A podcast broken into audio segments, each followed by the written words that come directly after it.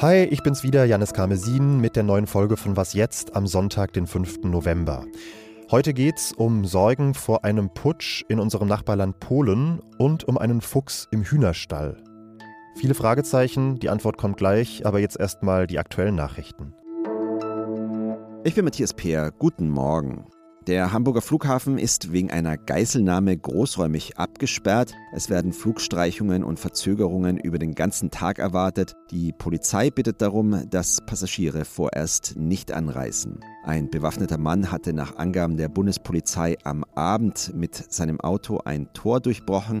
Er ist dann auf das Vorfeld des Flughafens gefahren und hat dort in die Luft geschossen. Der Flughafen wurde vollständig geräumt. Der Bewaffnete hat offenbar seine vierjährige Tochter bei sich. Den Behörden zufolge hat der Mann einen Sorgerechtsstreit mit der Mutter des Kindes. Nordrhein-Westfalens Innenminister Herbert Reul will nach einer anti-israelischen Demonstration in Essen die Auflagen für Kundgebungen überprüfen und gegebenenfalls verschärfen. Wer auf Straßen den Kalifatstaat ausrufe, habe die demokratische Grundordnung in Deutschland nicht verstanden, sagte Reul der Bild am Sonntag. Auch bei pro-palästinensischen Kundgebungen am Samstag hat die Polizei mehrere Plakate mit strafbaren Inhalt gemeldet. Wegen des Verdachts der Volksverhetzung gab es in Berlin 16 Anzeigen. Redaktionsschluss für diesen Podcast ist 5 Uhr. Mitte Oktober schien die Sache eigentlich klar zu sein. Der polnische Oppositionsführer Donald Tusk stand vor der polnischen Presse und hat gesagt, wir sind bereit, die Regierung zu bilden. Denn die regierende Peace-Partei hatte bei der Parlamentswahl zwar die meisten Stimmen bekommen, aber auf eine Mehrheit kam nur das linksliberale Oppositionsbündnis um eben diesen Donald Tusk. Mittlerweile sieht die Lage aber anders aus. In Polen wächst die Sorge, dass die Regierung sich weigern könnte abzutreten. Es ist von einem stillen Staatsstreich die Rede. Und dazu hat Jörg Lau recherchiert, der Koordinator für Außenpolitik der Zeit. Hallo Jörg. Hallo Janis. Welche Vorfälle oder Aussagen von Peace-Politikern, Politikerinnen nähren denn diese Befürchtungen vor einem stillen Putsch? Ja, da gab es aus der zweiten oder dritten Reihe so Aussagen, der Präsident Duda habe jetzt die Aufgabe, eine Tusk-Regierung zu verhindern. Das müsse er machen aus Gründen der nationalen Sicherheit. Und der Chef der Peace äh, im, im Parlament, also der Premier Morawiecki, hat gesagt, er sei ganz zuversichtlich, dass er eine Mehrheit zusammenbekommen könne. Und all das deutet darauf hin, dass die sich nicht geschlagen geben wollen. Ja, das ist ja interessant, weil der Wahlausgang oder die möglichen Mehrheiten sind ja doch eindeutig. Wie sollte sich denn die Peace darüber hinwegsetzen können? Wie soll das funktionieren? Ja, eine äh, Möglichkeit wäre, wenn sie von den anderen Parteien, die es auch noch gibt im Parlament, äh, viele abwerben könnten, viele Abgeordnete, also mit interessanten Posten. Ähm, das ist auch nichts Ungewöhnliches, es ist auch nicht verboten. Der Haken ist hier nur, dass sie mehr als 36 Abgeordnete auf die andere Seite ziehen müssten. Und das hat es so in Polen noch nie gegeben. Jetzt entscheidet der Präsident Andrzej Duda, wer zuerst versuchen darf, eine Regierung zu bilden. Er ist auch Mitglied der PiS. Was ist denn von ihm zu erwarten? Ja, äh, Duda steht jetzt vor einer äh, schwierigen Entscheidung, ob er ganz loyal bei seiner Partei bleibt oder ob er gesichtswahrend irgendwie doch am Ende Tusk einen Regierungsauftrag erteilt. Aber er hat sich erstmal, obwohl dafür entschieden, die Sache möglichst lange rauszuzögern. Also er hat den spätestmöglichen Termin angesetzt für das neue Parlament. Und dann muss er einen Regierungsauftrag erteilen. Und da heißt es auch, er wolle den ersten Auftrag an die größte Fraktion, also die Peace-Fraktion geben. Obwohl die, wie gesagt, überhaupt keine rechnerische Möglichkeit haben, eine Mehrheit zusammenzubekommen. Aber welchen Sinn könnte das denn haben, der Peace den Auftrag zur Regierungsbildung zu geben, obwohl das total aussichtslos ist am Ende? Ja, also zwei Möglichkeiten. Einmal, da, da gewinnen Sie dann Zeit, wenn Sie die Fristen ausreizen. Zeit auch zum Beispiel, um Spuren zu verwischen von eventueller Korruption oder Misswirtschaft. Da gibt es eben Gerüchte, dass da die Schredder im Moment heiß laufen in den Ministerien, die von der Peace geführt worden sind. Und ähm, die andere Möglichkeit ist, dass man so eine, eine Art Legende aufbaut. Wir sind die legitimen Regierenden und eine große Koalition von Verrätern hat uns daran gehindert, das auch zu machen. Ein bisschen wie Trump in Amerika. Würdest du sagen, da entscheidet sich in den kommenden Wochen letztlich die Zukunft der polnischen Demokratie? Ja, absolut. Erstmal ist entscheidend, kommt es wirklich zum Regierungswechsel. Das ist durchaus möglich. Es hat aber gewisse Hürden noch zu nehmen. Und dann ist die ganz wichtige Frage, ob die Peace eine Art von normaler, loyaler Opposition sein will oder ob sie anfängt, das ganze System in Frage zu stellen. Jörg, vielen Dank. Sehr gerne, Janis.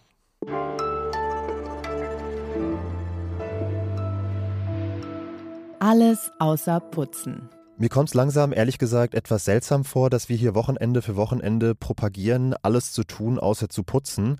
Putzen ist ja wichtig, kann auch befriedigend sein, wenn man es gut macht. Und deshalb plädiere ich heute einfach mal entgegen aller Regeln dieser Rubrik für die hohe Kunst des Putzens. Ich habe in den Zeitarchiven nach Lifehacks gesucht und für alle Geschmäcker was gefunden.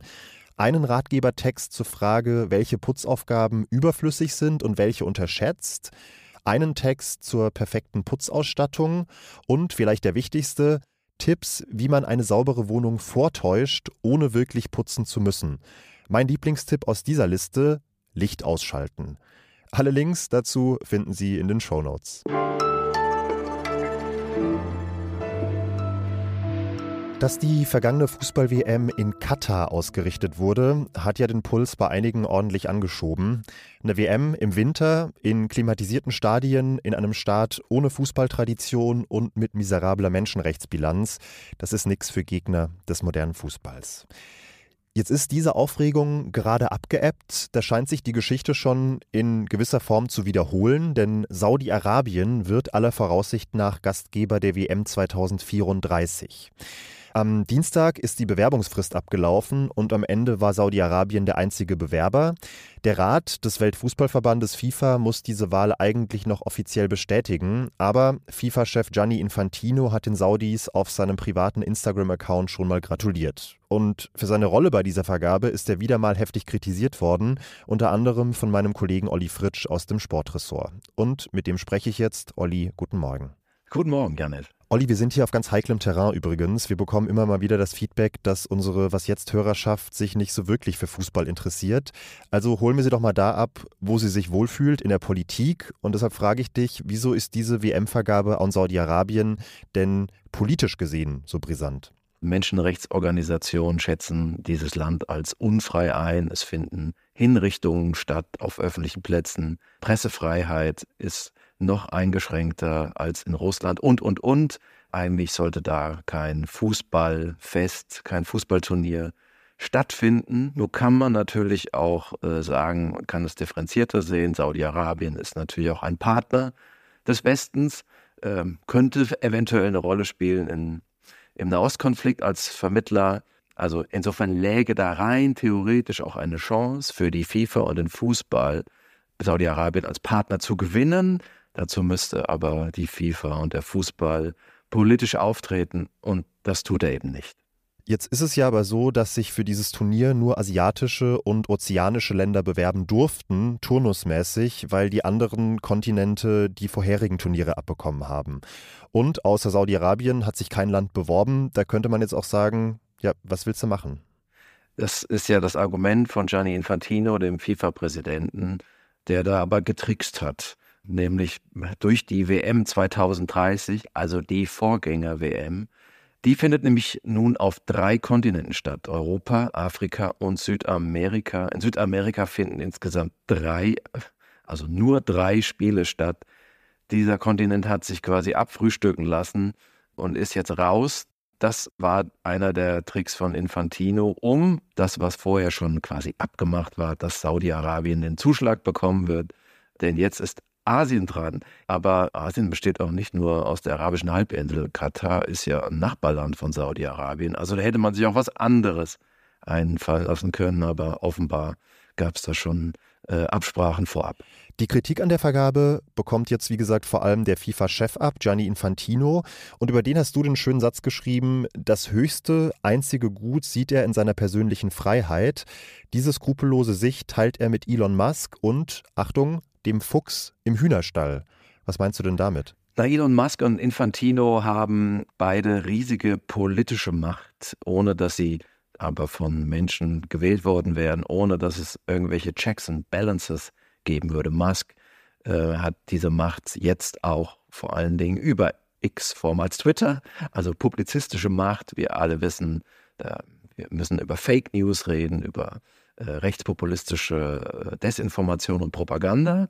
Und Infantino hat diese Macht als äh, jemand, der mit Fußballrechten handelt, die enorm viel wert sind. Aber eigentlich muss ich mich bei Elon Musk entschuldigen, denn er hat ja immer noch was äh, erreicht als Unternehmer. Äh, Infantino hat nicht mal selbst Fußball gespielt, der war nie Trainer, der war kein Funktionär von hohem Rang ist eigentlich nur ein Verwalter und kann da jetzt schalten und walten, wie er will. Und hat offenbar auch vergessen, dass er einer europäischen Institution äh, vorsteht. Denn das ist ja die FIFA, die am Genfersee gegründet wurde, aber alles andere als nach den europäischen Werten handelt. Vielen Dank, Olli. Gerne. Ja gut, und dann war es das auch für heute. Morgen früh geht's weiter mit Hanna Grünewald. Schreiben Sie gerne an wasjetzt.zeit.de, wenn Sie uns was erzählen, mitteilen oder uns kritisieren wollen. Und genießen Sie den Sonntag, machen Sie es gut, ciao und bis bald. Und Olli, wie viel Fuchs im Hühnerstall steckt in dir? Ja, wer kann sich schon völlig davon freisprechen? Ist ja auch ein äh, schlaues Tier.